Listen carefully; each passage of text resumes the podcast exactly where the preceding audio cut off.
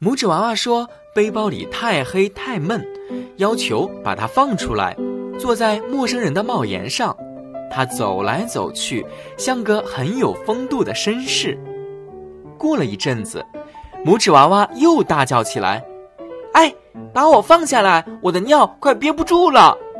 但是陌生人却说：‘就在上面解决吧，我不在乎。有时候鸟都会在我身上拉屎呢。’”哦，那样不行，太不礼貌了！快把我拿下来。那人就拿下帽子，把小家伙放在了地上。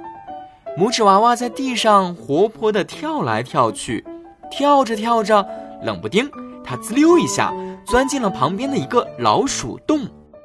他在里面对两个陌生人说：“哎，两位尊敬的先生，你们自个儿回家吧。”不劳烦你们带上我了。陌生人听了之后，气得直冒烟儿。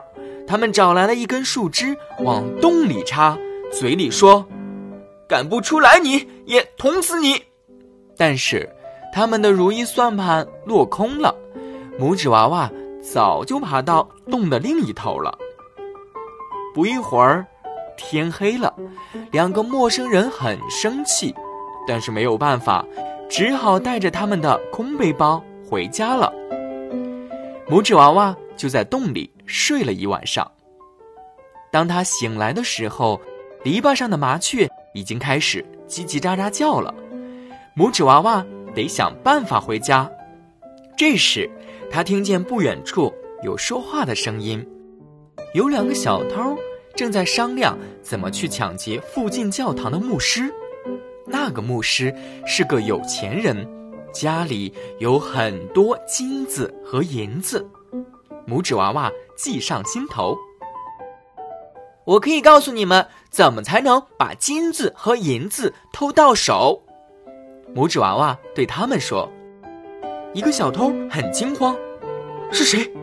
我好像听见有人在说话。”他们僵在原地，仔细找声音的源头。拇指娃娃接着说：“你们带我去，我就能帮你们。你谁？你在哪里？”小偷问。“你们在地上跟着声音找找，就能看到我了。”拇指娃娃说。小偷终于找到了他，把拇指娃娃抱了起来。“你这么小，怎么帮我们？”拇指娃娃说：“我就是这么小，才能帮你们啊。”我可以爬进牧师的窗格子，把东西一样样递给你们。就这么办，小偷同意了。夜色降临，一个小偷把拇指娃娃装进衣服口袋里，偷偷摸到了牧师房子的后面。他们把拇指娃娃放进窗格子里，一进去，他就开始大喊：“这里的东西你们全要吗？”小偷慌了，声音很轻，但是带着点愤怒，说道：“小声点儿，你个蠢货！”但是拇指娃娃装作没听见，依然大喊大叫：“你们说啥？是犬要的意思是吧？”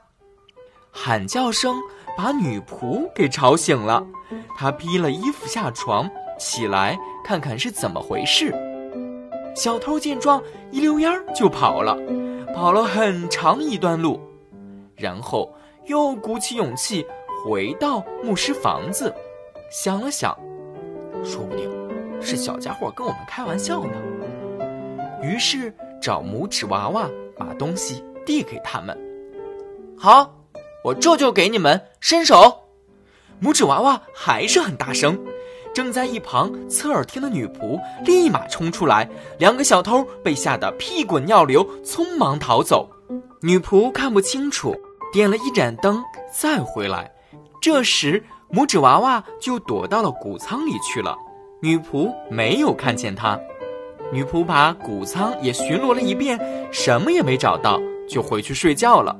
她以为刚刚都是一场梦呢。